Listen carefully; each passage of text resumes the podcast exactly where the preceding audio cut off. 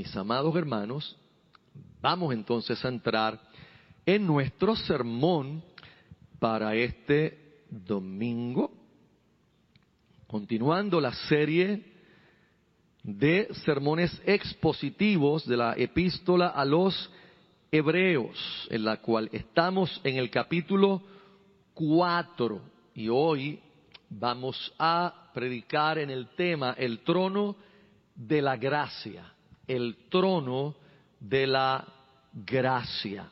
Y e inmediatamente vamos a leer nuestro pasaje y a orar para entrar en materia. Dice la santa palabra del Señor.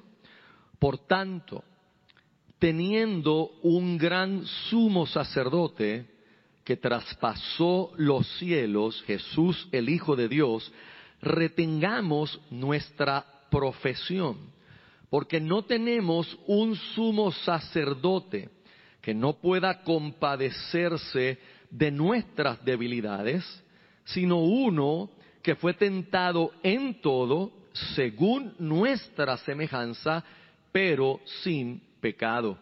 Acerquémonos pues confiadamente al trono de la gracia para alcanzar misericordia y hallar gracia para el oportuno socorro. Oremos. Padre mío, una vez más esta mañana necesitados estamos de ti como cada segundo de nuestra vida.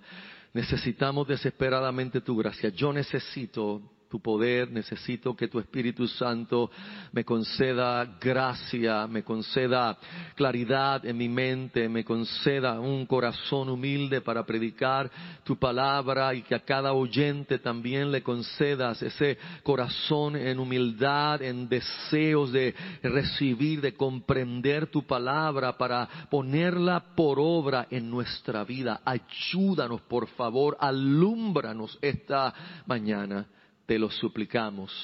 Amén y amén.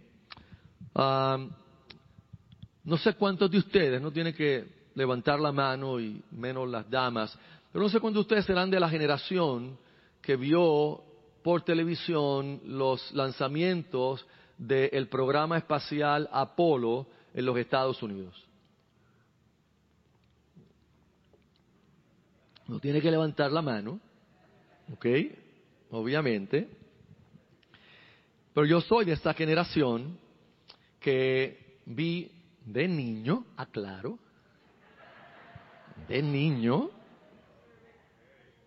de niño, algunos de ustedes estaban saliendo de la universidad cuando estaban esos lanzamientos, pero de niño vi esto y yo recuerdo cuando había una promoción que mi papá echaba gasolina y la gasolinera regalaban un módulo lunar, un modelo del módulo lunar que uno lo armaba y para mí eso era, estaba deseoso mi papá echara gasolina en aquella lechona enorme que teníamos, un Caprice Classic que se llevaba media bomba de gasolina. Y en el 1970, el 11 de abril, se realizó la séptima misión del programa Apolo de la NASA bajo el nombre Apolo 13. Obviamente los científicos no son supersticiosos, por lo tanto no tuvieron ningún problema en darle a este el número 13, el Apolo 13. Y esta sería de las siete misiones que se habían hecho hasta el momento, la tercera cuyo objetivo era realmente colocar ese módulo en la superficie lunar y hacer un hacer ese bueno, no diríamos aterrizaje, sino eh, poner ese módulo en la Luna. Sin embargo, un fallo mayor en un tanque de oxígeno, que fue un fallo serio, abortó la misión y estos tres hombres se quedaron con las ganas de, de llegar a la Luna. Lo más que pudieron hacer fue dar una órbita para regresar. Pero claro, esa órbita no es que era de placer, es que tuvieron que hacerlo como parte de que ahora la misión se había convertido en una misión de supervivencia. Ya no era hacer nada en la luna. Ahora era si los podían traer a salvo de nuevo a la tierra, lo cual, gracias a la misericordia del Señor, eh, se pudo hacer y el, la gente de acá de control de tierra trabajaron incansablemente con ellos, trabajando entonces allá en la nave para poder el 17 de abril regresar y entrar en la atmósfera de la Tierra y por televisión decenas de millones de personas vieron el, el chapuzón o el amarizaje de la cápsula cuando cayó en el Océano Pacífico Sur y los tres astronautas salieron por lo menos sanos y a salvo, aunque pasaron momentos muy difíciles eh, y momentos de, eh, tensión, pero sobrevivieron. Ahora, cuando nosotros o la NASA pone gente en un cohete y lo lanzamos al espacio, están atravesando el cielo. Pero nunca, no importa lo lejos que viaje la nave, no importa si la tecnología evolucionara, que no la tenemos ahora, para llegar a los planetas más lejanos, a las estrellas más lejanas, que obviamente no tenemos esa tecnología, pero aún si existiera, ese, ese cohete con esa tripulación nunca va a salir de la, la continuidad de nuestro tiempo y espacio, siempre va a estar en nuestra dimensión. A menos que usted no sea fanático de estas películas donde hay un hoyo negro y la nave entra y aparecieron en otra dimensión, pero usted sabe que eso es la invención de buenos escritores, ¿verdad? Pero eso no existe. No importa dónde ellos viajaran, están en nuestro tiempo y espacio, están en nuestra dimensión. Nuestro pasaje de hoy nos muestra a alguien que traspasó los cielos pero no se refiere, amados, a que traspasó solo los cielos atmosféricos y que traspasó el espacio sideral, sino se refiere a Jesús, el Hijo de Dios, que después de haber muerto en la cruz y resucitar y aparecerse por 40 días a grupos de personas, ascendió a los cielos, a la dimensión donde Dios vive, no a lo que nosotros llamamos el cielo, sino a la dimensión que es diferente a la nuestra, totalmente, donde Dios vive y que fue allí, hermanos, en nuestro lugar y que es de crucial importancia que nosotros entendamos hoy en contexto de la carta a los hebreos, porque el escritor escoge en este pasaje animar, exhortar, consolar a estos creyentes a los cuales Él está apelando a que permanezcan en la fe y no dejen al Señor Jesús para volver al judaísmo, porque Él los va a animar con la ascensión de Cristo, con el hecho de Cristo sentarse a la diestra del Padre como el gran sumo sacerdote. Y esa es nuestra asignación esta mañana y permita al Señor que nos alumbre con su palabra. El punto número uno que queremos ver es Jesús traspasó o atravesó los cielos. Recordemos el contexto de Hebreos, está escribiéndole a judíos que conocen ampliamente el Antiguo Testamento. Y el cuadro que está usando el escritor de Hebreos cuando comienza en nuestro pasaje con esta frase, porque no, eh, perdón, el, por tanto, teniendo un gran sumo sacerdote que traspasó los cielos. Hay un cuadro que les está pintando en la mente a ellos que no necesariamente a nosotros inmediatamente el cuadro nos explota en la mente cuando leemos esto, pero es obvio que el cuadro que él está usando es el día de la expiación nacional en Israel, el Yom Kippur, el día de la expiación en el cual el sumo sacerdote penetraba el velo hacia el lugar santísimo para rociar la sangre del sacrificio para la expiación de los pecados del pueblo. Acto que tendría que repetirse cada año en perpetuidad, si es que así Dios lo, lo, lo permitía, pero no es lo que Dios iba a permitir. Así que el día de la expiación, si usted ha leído su Pentateuco, los primeros cinco libros de la Biblia, era una de las tres grandes fiestas ordenadas por el Señor eh, que se celebraba en el calendario judío. Y le repito, era el día, era una vez al año en que el sumo sacerdote no podía ser cualquier sacerdote, tenía que ser el sumo sacerdote en turno una vez al año entraba al lugar santísimo. Recuerde que el tabernáculo estaba dividido en el atrio, el lugar santo y el lugar santísimo, donde estaba el arca del pacto. El arca del pacto tenía una tapa que se conoce como el propiciatorio, que era donde se rociaba la sangre, y propiciar indicaba eso mismo, aplacar la ira de Dios sobre el pecado de la nación, tanto individualmente como nacionalmente, y el propiciatorio realmente es un símbolo del trono de Dios. ¿Por qué?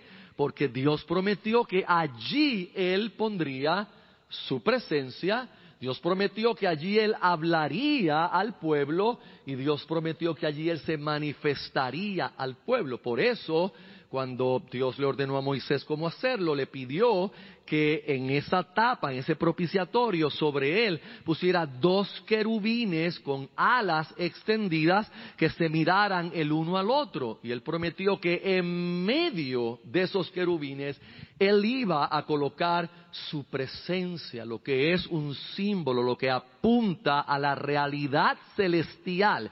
Todos estos eran tipos y sombras, y eso lo vamos a ver más adelante en, en la carta de los Hebreos, de las realidades celestiales y apunta al trono de Dios, al salón del trono, el lugar donde eh, nos muestra la Biblia en esa forma de presentarnos la autoridad de Dios como rey, ¿verdad? Porque Dios es espíritu, pero para mostrarnos a nosotros nos habla del salón del trono, del trono y del que está sentado en el trono.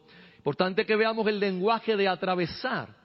El sumo sacerdote que está hablando el escritor de los Hebreos, el gran sumo sacerdote, atravesó los cielos. El sumo sacerdote terrenal lo que atravesaba era la cortina, la cortina que dividía el lugar santo del lugar santísimo. El pueblo no podía ver lo que estaba adentro. A nadie del pueblo se le ocurría la brillante idea yo siempre he querido ver qué hay ahí dentro, vamos a abrir esta cortina. No, porque era claro que quien hiciera esto iba a caer por el juicio de la misma presencia de Dios en el lugar santísimo. Por lo tanto, el pueblo esperaba afuera y veía cómo la gloria de Dios llenaba el tabernáculo, pero ellos estaban afuera, no tenían acceso no podían entrar, solo el sacerdote una vez al año y no sin sangre.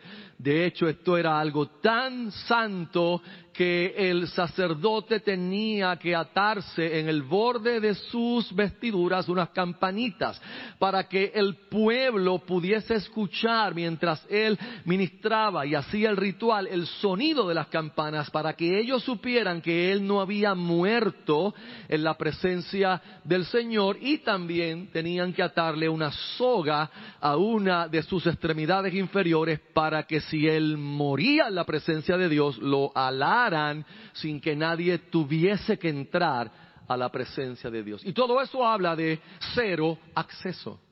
No había ningún acceso. Solo un representante ordenado por Dios podía entrar una vez al año. El acceso a Dios había sido cerrado por el pecado cuando Adán y Eva fueron expulsados del huerto, Dios colocó en el jardín del Edén a querubines con espadas para que ellos no pudieran traspasar. El pecado había cerrado el acceso a Dios. Sin embargo, Dios había hecho un plan para que los pecadores volviéramos a tener acceso a su trono, a su presencia. Y eso es glorioso porque esas son las buenas noticias. Ese es, de hecho, el Evangelio. Así que todo lo que hemos visto en este pasaje al empezar está tratando de mostrarles a ellos los símbolos que tienen en el judaísmo, pero apuntando a la realidad que ahora ellos han abrazado. Estos son judíos que abrazaron el Evangelio, abrazaron la verdad de Cristo como el Mesías, pero ahora están siendo tentados y presionados tanto por la persecución como por la presión de familiares y de amigos a regresar al judaísmo. Es probable que uno de los argumentos con que ellos pudieran ser presionados era exactamente con el sacerdocio. Quizás los judíos le decían, tú no tienes ningún sacerdocio en eso de seguir a ese Jesús de Nazaret que ustedes están siguiendo, ese hombre que nació realmente en un sitio donde ningún profeta ha salido, ningún grande ha salido, y nosotros tenemos el sacerdocio arónico y tenemos el sacerdocio levítico, tenemos seguridad en que alguien nos representa ante Dios y ustedes deben volver a la ley, deben volver a someterse a los ritos de la ley para que estén seguros, para que estén salvos. Es importante que nosotros podamos diferenciar en un momento la tentación que tenían la audiencia original del escritor de los Hebreos de nuestra tentación porque se diferencia en las tecnicalidades, pero no en la esencia.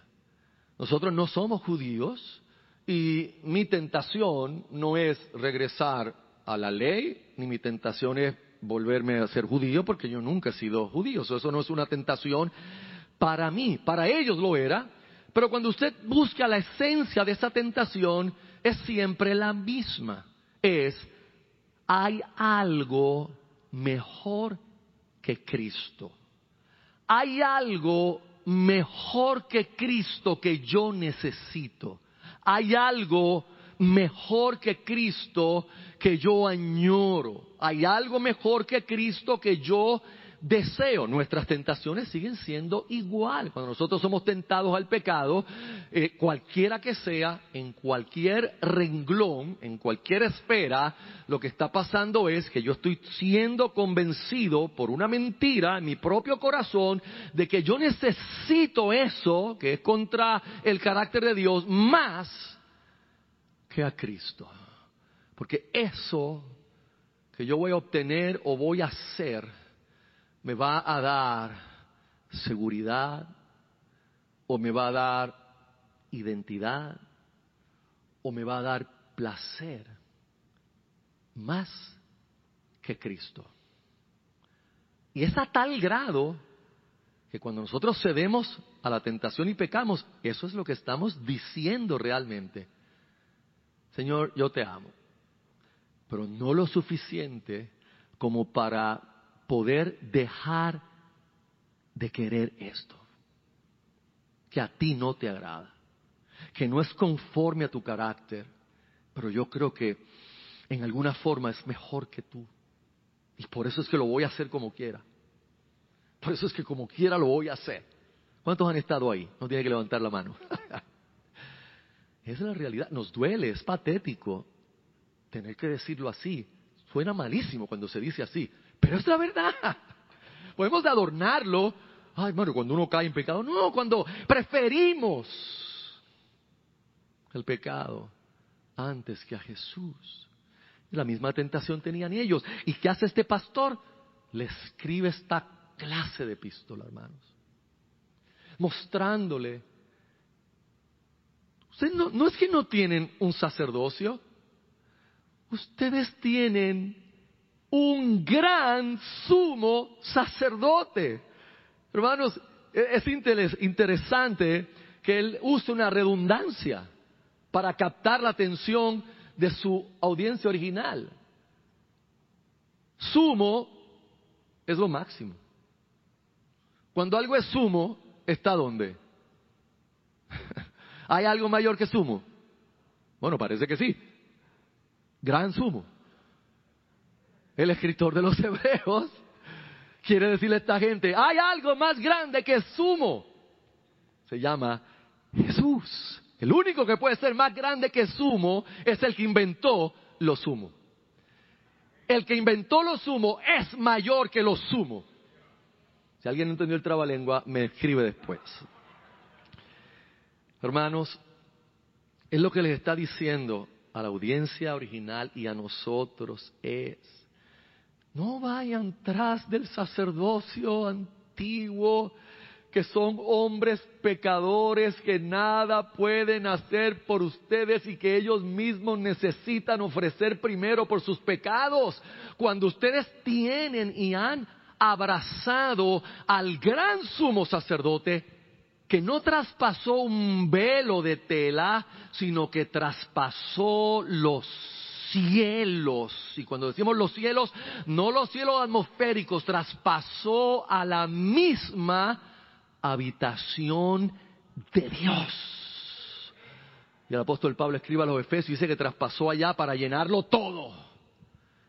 Subió a los cielos para llenarlo todo. Hermanos, les confieso algo. Cuando yo entré a, a estudiar la carta de los Hebreos para propósito de los sermones, yo pensé que mi dificultad mayor iba a estar en las amonestaciones.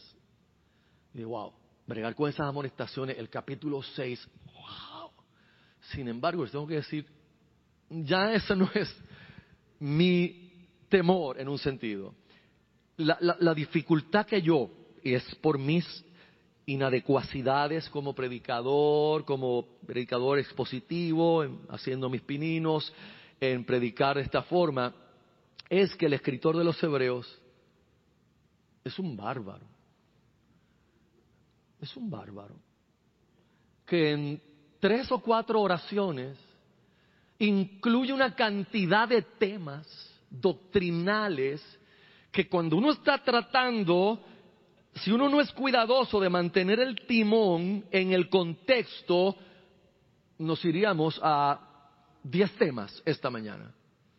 Pero eso no nos permitiría ver y entender el pasaje cómo afectó a la audiencia original y cómo debe afectarnos a nosotros hoy, en el siglo XXI.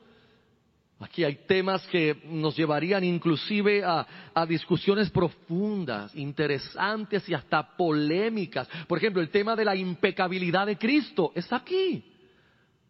Fue tentado en todo, pero sin pecado. Y Santiago dice que cuando uno es tentado, uno es tentado de la misma concupiscencia. Entonces, Cristo no tenía concupiscencia, ¿cómo podía ser tentado? Entonces, ¿qué tentación es esta? Y si nos metemos ahí, no hay ningún pasaje que yo pueda discutir esta mañana.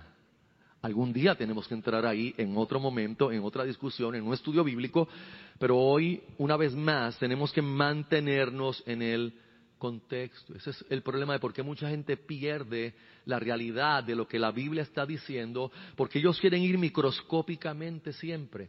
Y si usted entra microscópicamente y se queda en la célula, va a perder de perspectiva al hombre. Tiene que mantener un balance en esa interpretación y hermenéutica. Así que el propiciatorio, hermanos, en el cielo es donde Cristo roció su sangre cuando subió, cuando penetró en el cielo, cuando fue a ofrecer su sangre por nosotros y eso está allí eternamente.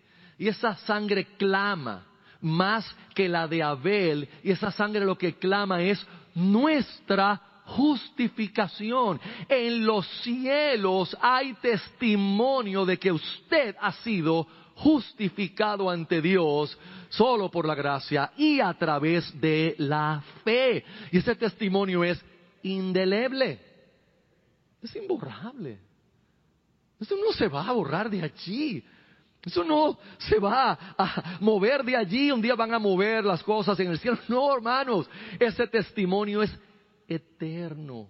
Eso es lo que son las buenas noticias. Por eso usted y yo podemos estar aquí, en esta reunión, este día del Señor, acercándonos a ese trono de gracia por Cristo, en Cristo, con Cristo, a través de Cristo, mis amados. Así que Jesús traspasó los cielos. Pero segundo punto esta mañana, Jesús no solamente traspasó los cielos, Jesús se sentó en el trono. Y aquí, obviamente, alguien podría argumentar, eh, pastor, time out. Este verso no contiene el dato explícito de que Jesús se sentó. Así que, ¿por qué vamos a añadir esto? Bueno, si usted ha entendido un poco de la interpretación bíblica, usted sabrá que hay pasajes que tienen cosas explícitas. Están ahí en blanco y negro. Están totalmente abiertas. Pero tienen otras cosas que son implícitas, que están ahí por causa de lo que está diciendo el escritor y la doctrina que está argumentando. ¿Qué sucede? Si el escritor habla de la ascensión de Cristo, que es el punto que él está tomando, Cristo ascendió, traspasó los cielos, usted no puede separar la ascensión de Cristo de el Cristo sentarse a la diestra del Padre. Eso está unido, es un acto que siempre está unido. En esta ocasión el escritor no lo colocó, pero mira por ejemplo un verso que ya vimos, Hebreos capítulo 1, verso 3. Me voy a mantener en el contexto de Hebreos porque la Biblia tiene decenas de versos de Cristo sentándose a la diestra del Padre, pero vamos a mantenernos en el contexto de Hebreos. Hebreos 1.3. Si usted recuerda, la última parte de ese verso dice, habiendo efectuado la purificación de nuestros pecados por medio de sí mismo, ¿qué hizo? Se sentó a la diestra de la majestad en las alturas. Adelante, lo vamos a ver si Dios permite en Hebreos capítulo 8, verso 1. Ahora bien, el punto principal de lo que venimos diciendo es que tenemos tal sumo sacerdote, el cual se sentó a la diestra del trono de la majestad en los cielos. Más adelante, Hebreos 10, 12, pero Cristo, habiendo ofrecido una vez para siempre un solo sacrificio por los pecados, se ha sentado a la diestra de Dios. Hebreos 12, 2, puestos los ojos en Jesús, el autor y consumador de la fe, el cual por el gozo puesto delante de él sufrió la cruz, menospreciando el oprobio, y se sentó a la diestra del trono de Dios. Se sentó a la diestra del trono de Dios. Ahora el escritor nos dice que Jesús penetró los cielos, ascendió a los cielos. Pues si Jesús ascendió a los cielos, ¿qué es lo que Jesús iba a hacer allí? Él iba a sentarse. Ahora, ¿cuál es la importancia de sentarse? En teología se le llama esto, escuche bien, la sesión de Cristo. Sesión no es una palabra que nosotros usamos comúnmente en ese sentido. De hecho, no nos hace sentido usarla de esa manera, porque la palabra sesión en su evolución moderna casi ha quedado relegada a que es un lapso de tiempo en el cual se realiza cierta actividad una sesión, cuando tenemos una conferencia y tenemos la primera sesión, y se acaba la primera sesión y tenemos un break y volvemos a la qué? A la segunda sesión para denominar un, lapso de tiempo. Pero esa es la única forma del uso de esa palabra. No. El uso antiguo de esta palabra, que obviamente viene del latín, la palabra sesio, implicaba sentarse en, su, en su uso más antiguo y original, sentarse. ¿Tenemos hoy todavía algún ejemplo moderno que nos ayude? Tenemos uno mixto. La corte entra en qué? pero la corte entra en sesión no solo porque va a haber un lapso de tiempo que va a durar el juicio, sino porque ¿qué hace el juez? Se sienta. ¿Y se sienta a qué? A deliberar, a juzgar, porque él tiene qué?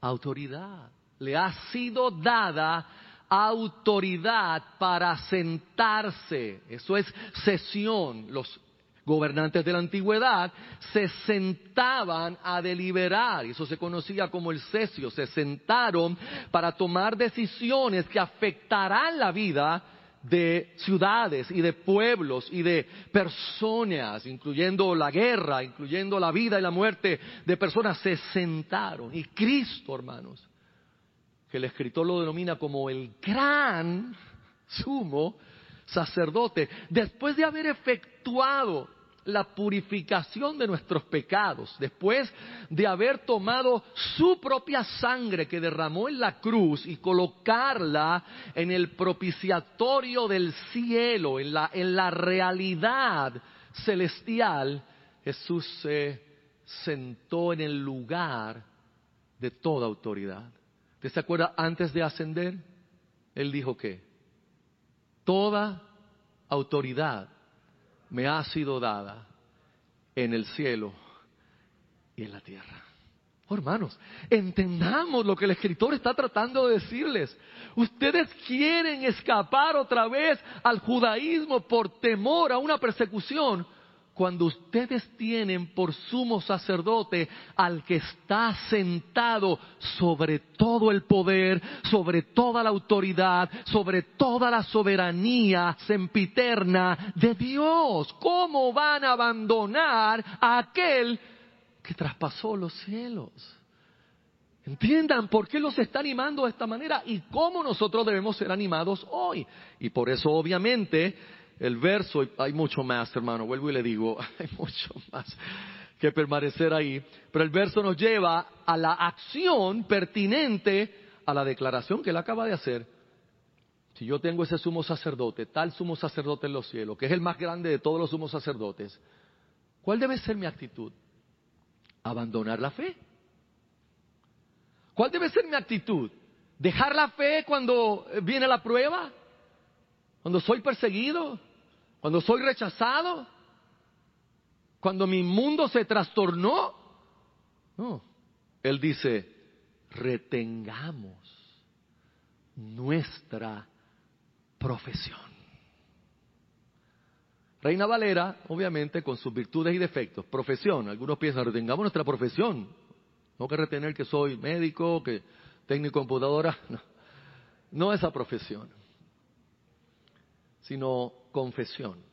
Tengo que decirle con dolor que este verso tan extraordinario me da acidez estomacal decir esto, pero este verso tan extraordinario lo usamos en algún momento en nuestra vida anterior como iglesia para hablar de la confesión de fe, de la confesión positiva, de que el cristiano debe seguir repitiendo las cosas que quiere para traerlas a la realidad lo cual obviamente no es cristianismo, brujería, pura brujería.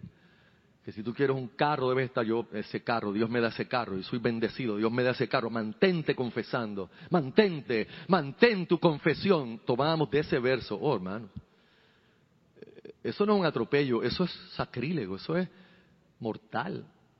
Y todavía hay gente que me decía, pastor, ¿y por qué usted se arrepiente tanto? ¿Me entiende ahora? ¿Está entendiendo así de lo que yo llegué a decir? Seguiré arrepintiendo todo el resto de mis días hasta que el Señor me lleve. Porque yo no puedo borrar eso que dije y que otros lo escucharon. Y que otras ahora dicen, ah, tú me enseñaste eso, ahí yo me voy a quedar. Pero Señor, esa sangre no está en mi cabeza. Ya yo le dije, ya yo le dije la verdad. No, no, usted se ríe. Usted se ríe, pero yo tengo gente que me ha dicho así. En un caso, uno de los pastores que nosotros en algún momento tuvimos y apoyamos, cuando yo le dije, cuando le prediqué el Evangelio, me dijo, no, no, brother, ya tú me predicaste la fe y ahí yo me quedo. Y ahí está, peor cada vez, más metido, más sumergido. Y el dolor que ahí me dio porque es un hijo a quien amamos en el Señor. Pero así me dijo, Esto no tiene que ver con nuestras lujurias de confesar un Ferrari o un Volky, lo que sea. Esto tiene que ver con la vida eterna. Esta es la salvación. Es lo que le está diciendo, hey, no dejen su confesión de fe. No se suelten de lo que han creído, de que Él es el Mesías, el gran sumo sacerdote que no solamente fue el que efectuó la ofrenda, sino lo más grande, Él mismo fue la ofrenda. Porque el sumo sacerdote tomaba un cordero y lo sacrificaba. Pero Juan, el bautista, cuando vio a Jesús, dijo, he aquí el cordero de Dios que quita el pecado del mundo. Y todavía, todavía en el libro de Apocalipsis, luego, Vemos Juan teniendo esta visión tan enigmática y tan gloriosa que es difícil de describir y aplicar. Pero en un momento Juan viendo el trono de Dios, vio como a un cordero inmolado. Dios demostró a Juan la realidad de que nuestro gran sumo sacerdote no solamente fue que presentó la ofrenda, él fue la ofrenda. Lo que él presentó fue su propia sangre. Con razón, el escritor del Antiguo Testamento trae la profecía que luego toma en el libro de Hebreos y dice, he aquí yo y los hijos que me has dado. Porque Cristo subió allí en representación nuestra, mis amados, en nuestra representación. Por lo tanto, retengamos nuestra profesión, retengamos nuestra fe, aferrémonos a lo que creemos, sigamos confiando en Él, aferrémonos a la fe que profesamos. Y todas esas frases que les dije son las diferentes versiones que tenemos disponibles y que traducen de esa manera, retengamos nuestra profesión. Si Él es mi gran sumo sacerdote, yo voy a permanecer creyendo en Él a pesar de todo. A pesar de que mi vida cambie. A pesar de que me vaya bien o me vaya peor. A pesar de que me sane de esta enfermedad o que muera de esta enfermedad. A pesar de que mis finanzas sean las mejores o a pesar de que carezca. Ahora es que entiende a Pablo. Con esto es que uno puede entender la realidad de una vida en la cual uno tiene la gracia de conformarse y entender la realidad de lo que uno está viviendo y no entregarse a la queja cuando uno comprende, Jesús no solamente murió, resucitó, traspasó los cielos para sentarse en el lugar de mayor poder y autoridad, para que yo no suelte mi profesión de fe, para que yo no me suelte de la salvación. De hecho, hoy modernamente, usted sabe la situación en que está la iglesia evangélica, usted sabe la cantidad de doctrinas de ideas, de filosofías, de vientos que soplan. Cada día son más, no menos, hermanos, cada día son más. Y muchos de ellos tratando de, eh, en la modernización y actualización, echar a un lado lo que creemos. Entonces, fue muy popular en algún momento el, oye, no seamos dogmáticos, olvídate de los credos históricos, olvídate de eso, lo importante es lo que sentimos, lo importante es la experiencia, lo importante es el espíritu que tenemos aquí con nosotros. Y eso fue lo peor que pasó.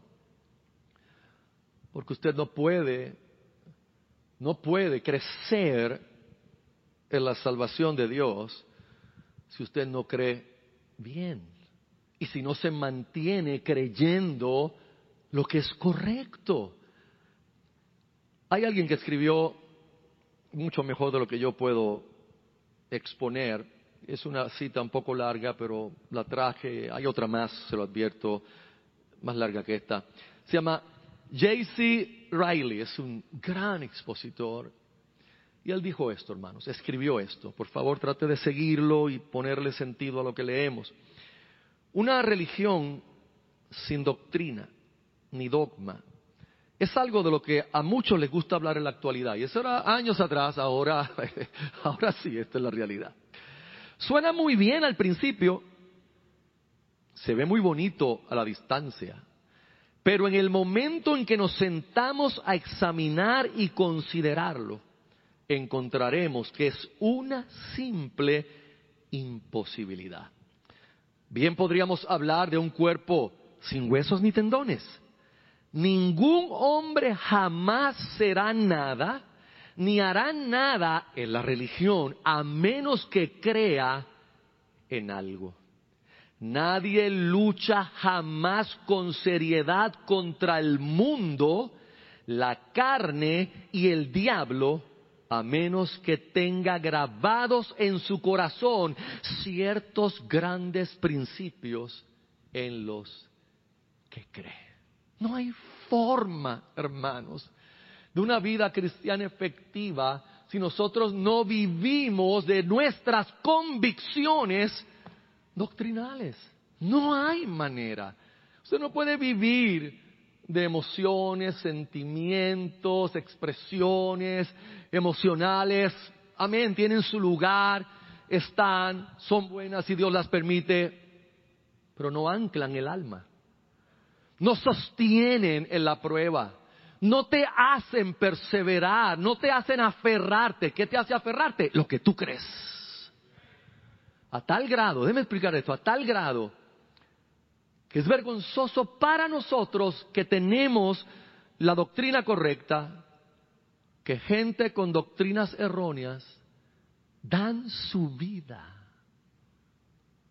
sin titubeos por lo que creen. Piense en el Islam, piense en los terroristas suicidas, dependientemente de lo errados que están, cómo ellos piensan que están rindiendo servicio a su Dios, Alá, porque Alá eso es lo que quiere, la guerra contra los infieles, y no titubean en detonarse, suicidarse ellos mismos para matar a un grupo de infieles. Y nosotros titubeamos simplemente para predicarle al vecino porque tenemos miedo, tenemos vergüenza, no queremos que piensen que somos fanáticos, que nos metimos en la religión, que somos evangélicos. Y cuando le estoy diciendo esto, yo estoy ahí, hermanos. No, no piense que yo estoy scolding. No, yo estoy ahí. Entonces, ¿dónde está nuestro problema? Tenemos que ver si creemos lo que creemos. Si de verdad nosotros creemos nuestras doctrinas. Porque si las creemos, podemos dar nuestra vida, inclusive por Cristo. Punto número tres y final. Aquí viene lo glorioso, extraordinario de esto y es el verso 15 y el verso 16, porque no tenemos un sumo sacerdote que no pueda compadecerse de nuestras debilidades, sino uno que fue tentado en todo según nuestra semejanza, pero sin pecado. Piénselo ahora. El escritor quiere llevar su mensaje tan al centro que acaba de hacer uso de un doble negativo en la misma oración. Un doble negativo, porque no tenemos un sumo sacerdote que no pueda compadecerse. Esa no sería la mejor sintaxis, quizás. Pero lo hace a propósito. ¿Qué le está buscando?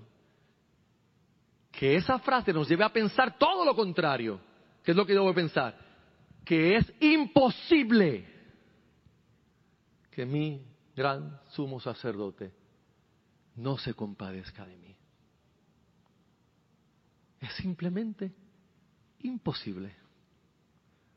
Él se compadece de mí, hermanos, de ti. No, pero pasó, pero cuando yo he tenido tiempos, Él se compadece de ti. Es que a veces yo he sido rebelde, Él se compadece de ti en tu rebelión. Es que yo he dudado, Él se compadece de ti en tus dudas. Con amor, con ternura, con paciencia. Ora por ti, por mí. Intercede. Aboga nuestra causa ante el Padre. Entienda el ánimo que le está dando el escritor a esos judíos que estaban pensando abandonar y volver al sacerdocio arónico. ¿Cuál sacerdocio arónico? Si Aarón ni siquiera entró a la tierra. Ni siquiera pudo entrar. Nuestro gran sumo sacerdote no solamente penetró los cielos, sino que cuando él se sentó allí, fue para cumplir la promesa que nos hizo en el Evangelio de Juan. Parafraseando, hey, yo me tengo que ir. No, tranquilos. Porque si yo me voy, si yo me voy, yo les aseguro que voy a preparar un lugar para vosotros. Y una vez que yo me vaya, yo voy a volver y los voy a tomar a ustedes y a mí mismo y los voy a llevar a estar conmigo para siempre. No se asusten, yo no los dejaré huérfanos. Yo voy a asegurar su salvación. Eso es lo que Cristo hizo al consolar a sus discípulos en los últimos palabras que él iba a tener, las últimas enseñanzas. No tengan miedo, no se turbe vuestro corazón, no tengan miedo. En la casa de mi padre muchas moradas hay. Si así no fuera yo, te hubiera dicho, voy pues a preparar lugar para vosotros. ¿Cómo preparo ese lugar? Eso no está cerruchando en el cielo. Se sentó. Por eso Pablo escribe a los Efesios y dice, que estamos sentados en lugares celestiales con Cristo. Él nos llevó al lugar, hermanos.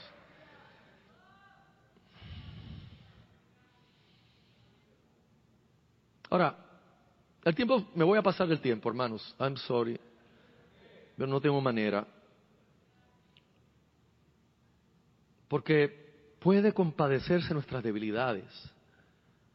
Bien, aquí es otra de las tentaciones. Esto nos lleva a pensar en la doctrina de la persona de Cristo. La gran doctrina, hermanos. Puede compadecerse de nuestras debilidades. La persona de Cristo, en teología lo entendemos como dos naturalezas en la misma persona. O sea, verdadero Dios y verdadero se compadece de nosotros. ¿Qué, es lo que quiere recalcar? Bueno, aquí no, no está recalcando la divinidad de Cristo. ¿Por qué? Bueno, simple. Porque Dios siempre ha sido compasivo. Compasión es un atributo divino. Compasión define a la deidad. Dios es compasivo. Por lo tanto, no es eso lo que él está recalcando. No es Cristo Dios es compasivo con nosotros. Cristo, hombre, perfecto, sube al cielo, habiendo pasado por experiencias que nosotros pasamos en nuestro lugar. Y habiendo vencido todas esas tentaciones y experiencias en nuestro lugar para acreditarlas a nuestra cuenta, ahora puede sentarse y puede tener misericordia de nosotros como hombre perfecto, porque Él sabe de primera mano lo que tú y yo atravesamos. Él sabe del sufrimiento, Él sabe del dolor, Él sabe de la agonía, Él sabe de la traición y sabe muchas cosas más que nosotros ni siquiera experimentamos, porque Él como hombre verdadero experimentó tentaciones más allá de lo que tú y yo podemos entender, mucho más allá de lo que tú y yo podemos pensar. Cristo se compadece de nosotros, hermanos, en su humanidad perfecta. Pero usted entiende por qué tenía que ser hombre, pero a la vez tenía que ser Dios mismo para reconciliarnos con Dios. No había otra forma. Y Él se compadece de nosotros. Se recuerda Esteban, primer mártir en el Nuevo Testamento, siendo apedreado, cómo ve el cielo abierto y ve el trono de Dios y ve a Jesús, pero no sentado, sino de pie. Fíjate, siempre, es algo que había leído, había visto, lo consideraba, algunos han pensado, y yo he repetido, que quizás Cristo se puso de pie para honrar a Esteban. Es el primer mártir para dar la bienvenida a Esteban. Pero yo creo que hay una razón más clara que es bíblica, que no hay que inventar una. ¿Qué es lo que hace Jesús a la diestra del Padre? Interceder. Jesús oraba de pie como cualquier hebreo. Y lo más probable es que Jesús, estando de pie, lo que estaba haciendo era orando por Esteban en su momento más difícil. Donde alguien puede abandonar la fe es ante la amenaza inminente de muerte. Y allí está Jesús a la diestra del Padre intercediendo por aquel que está a punto de entregar la vida por él. Y Jesús sabe lo que es dar la vida por otro. Ahora piénsalo. ¿No estará él intercediendo por ti, por mí? Tú dices, bueno, pastor, pues yo no estoy como Esteban. No, pero él conoce nuestra debilidad. Él conoce nuestras inconsistencias, Él conoce nuestros miedos, Él conoce nuestros temores, Él conoce nuestros fracasos, hermanos, Él conoce lo interno, no la apariencia que yo doy, lo que conoce la gente, él, él ve lo que hay dentro de mí, inseguridades, temores, miedos, y se compadece de mí e intercede por mí. Esa es la razón por la cual estamos aquí hoy en la fe todavía, porque Él intercede por mí, por ti, hermanos. ¿Y cuál debe ser la respuesta a esto? Dice el verso 16. ¿Cuál debe ser la respuesta? Acerquémonos. Ante la primera declaración, realmente, en esta segunda es acerquémonos, en aquellas retengamos nuestra fe, en estas acerquémonos. Ahora mire el contraste ahora entre lo que era la presencia de Dios antes de que Jesús nos hubiese salvado, que había un terror de entrar de que los israelitas mismos, después que Dios dio la ley en el monte Sinaí, le dijeron a Moisés, que Dios no nos hable más. Uh, uh, uh, no, no, no, no, no, habla tú con Él y después tú nos dices lo que Él te dijo. Y ahora como Cristo vuelve las cosas a su lugar y nos dice, no se equivoquen. Ese trono, que es el trono de soberanía que ordena el mundo completo, y el mismo trono del cual sale juicio para poder castigar a aquellos que suprimen la verdad, como Romanos capítulo 1 dice, para ti, para mí, no es el trono de juicio, es el trono de misericordia. Y Él te dice, acércate, acércate, cómo te sientes, acércate cuando pecas, no corras, no vayas en la dirección contraria, no, acércate. ¿Por qué? Porque allí está la sangre que te limpió de todo pecado. Allí está el memorial eterno de que Dios te ha declarado justo, justo. Y justo implica no solo que me ve como si nunca he pecado. Lo dejamos siempre en esa parte. No, justo no es solo que me ve como si nunca he pecado. Justo también es que me ve como que siempre he obedecido. Porque Cristo obedeció en mi lugar. Entonces ahora cuando yo cedo a la tentación, con todo el dolor que eso me da y con todo que me duele saber que yo he preferido mi placer antes que al Señor, que digo amar tanto, voy al trono de la gracia. Y en vez de sentirme culpable y demonizarme, entonces voy con confianza. ¿Por qué con confianza? Porque allí me aman, porque allí me reciben, no por quién soy, ni por lo que tengo, ni por lo bueno que hay en mí, por Cristo siempre seremos recibidos en ese trono y alcanzaremos misericordia cuando hemos fallado, cuando hemos cedido a la tentación, pero también tendremos gracia para resistir cuando más sea necesario. Mis amados, por esto es que nosotros debemos evitar rendirnos, claudicar y entregar nuestra fe. ¿Por qué? Porque Cristo está allí en el cielo, vestido de humanidad perfecta, con sus heridas en su cuerpo y habiendo soportado lo que hoy nosotros estamos pasando, pero sin pecado su justicia nos representa ante el trono de Dios.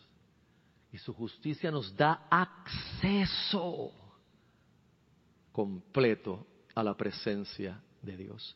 Cierro con un comentario de Richard D. Phillips respecto a este verso. Considero un buen cierre y ya las aplicaciones se hicieron porque el verso tenía sus propias aplicaciones. Fueron dos, yo espero que usted las recuerde. ¿Qué significa acercarse al trono de la gracia? Significa acudir a Dios en oración sobre la base del ministerio sumo sacerdotal de Cristo, es decir, su sacrificio propiciatorio y su intercesión presente el lenguaje aquí es llamativo y claro. Al decirnos que nos presentemos ante el trono de Dios, el autor nos recuerda que es el lugar donde la sangre ha sido ofrecida por nosotros, el propiciatorio, donde Dios llama a los pecadores a encontrarse con Él. Pero también se nos recuerda que es a un rey a quien venimos. Venimos al trono real del rey de reyes. Y yo le voy a animar a algo, aunque me tome un par de minutos más. Ya yo terminé el sermón realmente. Tome esto como appendix, como un apéndice. Amados, nosotros no podemos vivir una vida sin pecado aquí. Eso es claro. Si nosotros creyéramos lo que acabamos de oír esta mañana, por eso le decía al principio lo de la canción, Si nosotros creyéramos el Evangelio, que es lo que hemos proclamado esta mañana, el Evangelio en, en plenitud, nuestra vida no sería la misma, hermanos. Usted y yo no cargaríamos con la culpa que cargamos. No cargaríamos con ese sentido de cuando me acerco al trono de Dios, verificar primero si estamos cool. I am cool. Yo estoy bien. No. Si entendiéramos el Evangelio, no tendríamos los miedos que tenemos, ni las inseguridades, ni la vergüenza ante el mundo de aquel a quien amamos y seguimos. Necesitamos, hermanos, concienciar lo que creemos, aferrarnos a lo que creemos. Esa, esa, es la realidad. Eso cambiaría nuestra vida. Eso cambiaría esta iglesia para siempre, hermanos, para siempre. A veces yo creo saber qué necesita esta iglesia. A veces otros creen saber lo que necesita esta iglesia. Pero yo una cosa sé de lo que necesita esta iglesia. Si nosotros creemos al Evangelio y a que Cristo realmente tomó nuestro lugar y que usted y yo estamos justificados delante de Dios y eso nunca va a cambiar, nuestra vida se voltearía al revés. Al revés. Totalmente, hermanos. Totalmente. Esa debe ser nuestra oración producto de este sermón. Esa debe ser nuestro deseo. Señor, concédeme creer, realmente creer. A nivel de transformación, a nivel que lo que creo que es tu palabra cambie mi vida, cambie mi manera de pensar, me dé valentía, me dé de nuevo, me ayude a vivir el Evangelio. O es eso, hermanos, o, o vivimos de esa forma, o vamos a perpetuar el cristianismo que hemos vivido, que es practicar ciertas disciplinas, tratar de a través de ellas estar mejor con Dios, y como nunca puedo practicarlas perfectamente, nunca me siento bien con Dios. Siempre hay otra cosa más que tengo que hacer. Otra cosa más que tengo que hacer. Y ya no hay otra cosa más. Cristo lo hizo. ¿Qué yo tengo que hacer ahora? Creer. Creer. Hoy les van a repartir esto. Como yo sé que algunos de ustedes no han buscado ningún ninguna lectura bíblica del año, buscamos una. Como yo sé que algunos no han empezado ninguna lectura bíblica del año, le vamos a regalar una hoy. Pero entienda esto, y esto es por lo que lo traigo, no es, no es, es lo contrario. Usted va a empezar esto.